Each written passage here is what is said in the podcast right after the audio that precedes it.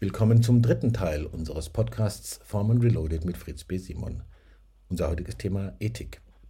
Ethik ein Ärgernis für Systemtheoretiker und Konstruktivisten oder für deren Kundinnen und Kunden, die sich anderes davon versprochen haben, was Systemtheoretiker und Konstruktivisten dazu zu sagen haben? Spannend, was Fritz B. Simon dazu zu sagen hat im Kontext der Unterscheidung von Moral, Ethik und was hat das alles mit Spielregeln sozialer Systeme zu tun. Fritz B. Simon über Ethik. Okay, wir haben das letzte Mal gesprochen über Entfaltung von Paradoxien, äh, über pragmatische mhm. Paradoxien, was die ausmachen in, individuellen Zusammenhängen oder auch in Organisationen. Natürlich äh, der Kürze geboten, das kann man ja alles ausführlich nachblättern. Ich will gerne heute äh, war so über ethische Fragen sprechen. Das ist mhm. nicht einfach, das überhaupt anzusetzen, aber es wird ja immer wieder mal gesagt, die Systemtheorie oder das, was da äh, entwickelt, entfaltet wird, auch zu dir ist es schon gesagt worden, äh, nimmt eigentlich nicht Stellung zu ethischen Fragen. Die Frage ist, stimmt das wirklich? Oder äh, ist das nur anders? Und wie würdest du das beurteilen mit dem Hintergrund von pragmatischen Paradoxien, die vielleicht ja eine basale Form von ethischen Fragestellungen sind? Wie stehst du dazu? Also in meinem Buch kommt das Wort Ethik nicht vor, mhm. glaube ich. Mhm. Ja. Ich, also, äh, ich glaube nicht, dass mir das rausgerutscht ist irgendwie, ja, oder reingerutscht ins Manuskript. Äh, was aber nicht heißt, dass ich Ethik nicht für was Wichtiges halte. Ich glaube nur, dass man Ethik nicht durch die System oder eine spezifische Ethik nicht durch Systemtheorie begründen kann. Mhm. Äh, wenn wir auf die Basis zurückgehen, dass wir als Beobachter Wirklichkeit konstruieren. Dann liegen unseren und äh, das, dann liegen diese, dann sind die Bausteine eigentlich Unterscheidungen, mhm. die wir vornehmen in mhm. der Wahrnehmung, in unserem Denken, in unserer Konzeptualisierung. Mhm. Aber jeder Unterscheidung liegt eine Bewertung zugrunde. Also mhm. Bewertung nehmen wir permanent vor. Mhm. Dem entgeht man nicht. Man kann sich darüber streiten, welche nun sinnvoller ist oder weniger sinnvoll ist, welche Unterscheidung sinnvoller ist oder nicht. Bewertungen entgehen wir nicht. Mhm. Aber aus der Theorie kann man jetzt nicht ableiten, unbedingt welche Bewertung man wo wie vornehmen sollte. Mhm. Wenn wir auf, äh, du kommst ja über die pragmatischen Paradoxien dahin, mhm. äh, und Ethik ist ja eine Frage, die sich im Kontext sozialer Systeme stellt. Wie verhalte ich mich? Wie, welche Forderung stelle ich an mich? Mhm. Äh, an meine Selbstbewertung, an die Bewertung meines Verhaltens. Mhm. Ja, äh, wie bewerten andere mein Verhalten? Dann glaube ich, muss man noch mal unterscheiden zwischen äh, der, oder was so die Bausteine sozialer Spielregeln sind. Mhm. Ja, wenn wir teilnehmen an einem sozialen System, dann sind wir konfrontiert mit bestimmten Erwartungen an mhm. uns als Individuen. Ja, äh, das heißt, diese Spielregeln des sozialen Systems äh, kann man zerpflücken, wenn man so will, in Gebote, die man erfüllen muss und mhm. in Verbote. und in beschreiben und in Beschreibungen, die wir akzeptieren müssen. Mhm. Also äh, jetzt mal theoretisch formuliert heißt es, wir haben präskriptive Regeln, das wären Gebote, das, was, man, was wir tun sollen. Dann haben wir proskriptive Regeln, das, was wir nicht tun sollen. Und dann haben wir deskriptive Regeln, die beschreiben gewissermaßen das Spielfeld. Mhm. Nehmen wir Fußball als ein Beispiel. Ja, wenn ich Fußball spielen will, dann muss ich die Spielregeln akzeptieren. Mhm. Ja, das heißt, äh, ich weiß, der Ball muss mit dem Fuß getreten werden. Ja, muss mit dem Fuß das ist ein Gebot. Ja, mhm. Und eigentlich sollte ich, wenn ich gewinnen will, auch noch versuchen, den in das gegnerische Tor zu bringen.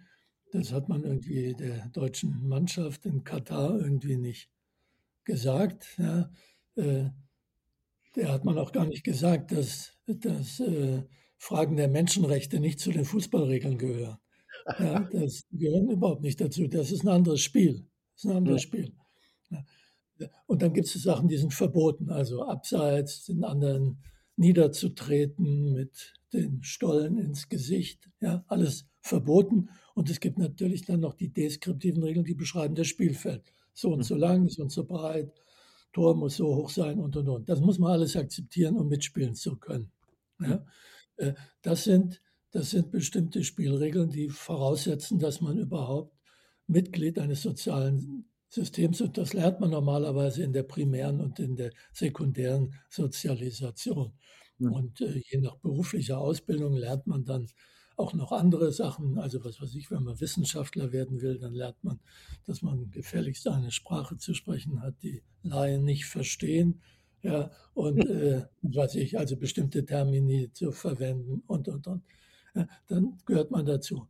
Und äh, Ethik muss man von Moral jetzt unterscheiden. Moral okay. ist eine Spielregel, das finde ich, hat Luhmann sehr schön formuliert, ist eigentlich die Spielregel in einem sozialen System, die darüber entscheidet, ob man geachtet wird.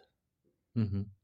Okay. Ja, äh, und man kann jemanden äh, so gewissermaßen ausgrenzen, indem man seine, oder zumindest zu beeinflussen versuchen, indem man ihm seine Missachtung mitteilt, kommuniziert. Und wenn einen viele Leute missachten, dann hat man ziemlich äh, schlechte Karten in einem sozialen System.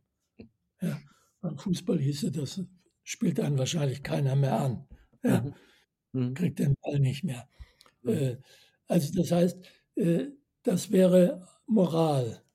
Das hat unabhängig von den Inhalten, mhm. welche das nun ist, ob man, was weiß ich, äh, die in, in Katar ist die Moral sicherlich anders, die moralischen Erwartungen an die, an die Bürger anders als, als hier mhm. ja, als in mhm. Mitteleuropa. Mhm. Aber Ethik ist nochmal unabhängig davon ja ein, ein, eine Bewertung, ein Wertmaßstab, äh, den man an sich selber anlegt. Mhm. mhm. Ja, wo immer man den her hat. Mhm. mhm. So würde ich zumindest Ethik verstehen. Wobei ich, das ist nicht mein Spezialgebiet verhalte mich dauernd unethisch, deswegen beschäftige ich mich auch intellektuell nicht so viel damit. Ja, aber das heißt, kann ich noch in den Spiegel schauen mhm. und mich mhm. selber achten? Mhm. mhm. Ja, das wäre die Frage, kann ich mich selber noch achten? Äh, und das hat was mit meinen Maßstäben, mit meinen eigenen Maßstäben zu tun und nicht mhm. mit denen Fremder. Wahrscheinlich habe ich die natürlich auch da irgendwo her aus der Kommunikation mit anderen. Mhm. Aber das ist das, was mir dann auch eine Autonomie gegenüber den Bewertungen anderer gibt. Wenn ich meinen ethischen Maßstäben entsprechend mich verhalte, dann kann ich es auch ertragen, dass ich womöglich missachtet werde von meinen Mitmenschen. Mhm. Das wäre für mich ein wichtiger Unterschied zwischen Ethik und Moral. Mhm. Ja, aber welche ethischen Maßstäbe, welchen, welche Werte ich da habe, die kann man meines Erachtens nicht aus der Systemtheorie oder dem Konstruktivismus ja. ableiten. Ich kann natürlich äh, diese Theorien verwenden, um zu schauen, welche äh, Ethik oder welche Werte, welche daraus abgeleiteten Verhaltensweisen haben welche Folgen. Die Folgen kann ich berechnen oder zumindest hypothetisch durchspielen mit Hilfe der Theorie. Ja, aber die Theorie sagt mir nicht, welche Werte es sind, die ich haben sollte. Ja, weil äh, wenn jemand auf dem Ego-Trip ist und andere Leute ausbeutet und über den Tisch zieht, ja, dann kann ich das systemtheoretisch wunderbar analysieren, was da passiert. Trickbetrüger finde ich kommunikationstheoretisch höchst interessant, ja, wie die das machen. Da gab es mal früher eine Fernsehsendung, so eine Weiterbildung für Trickbetrüger. Nepper, Schlepper, Bauernfänger hieß die. Und da konnte man sehen, wie man das macht. Ja, äh, sehr interessant, aber es geht immer, es ist wirklich angewandte Kommunikationstheorie, kann man ja. erklären. Ja, und auch wenn man es dann im Fernsehen gesehen hat, muss man es ja nicht nachmachen. Mhm. Das ist wieder eine ethische Frage. Oder eine moralische, wenn man nur Angst hat, dass man erwischt wird und die Leute einen an den Pranger stellen und bespucken sehr viele äh, Anregungen für ein weiteres Gespräch darüber, das können wir nicht vertiefen. Mir fällt sofort äh, Hannah Arendt ein und die Fähigkeit, mit sich selbst weiterzuleben. Als, äh, ja, das finde ich ist eine sehr schöne Formulierung. Ja, genau. Aber das ja, hat ziemlich schlaue Sachen gesagt. Ja. okay. Bis zum nächsten Mal. Ethik, Moral, soziale Spielregeln und die Frage von Achtung und Selbstachtung mit Fritz B. Simon im dritten Teil von Formen Reloaded. Im vierten Teil wird es um das Thema Konflikte gehen. Inwiefern sind sie konstitutiv für uns Menschen, was die Psychoanalyse und die Systemtheorie in seltener Einigkeit sagen? Und wieso sind Organisationen auf Konflikten gebaut und sollten sie eher begrüßen als fürchten? Dankeschön fürs Zuhören und bis zum nächsten Mal.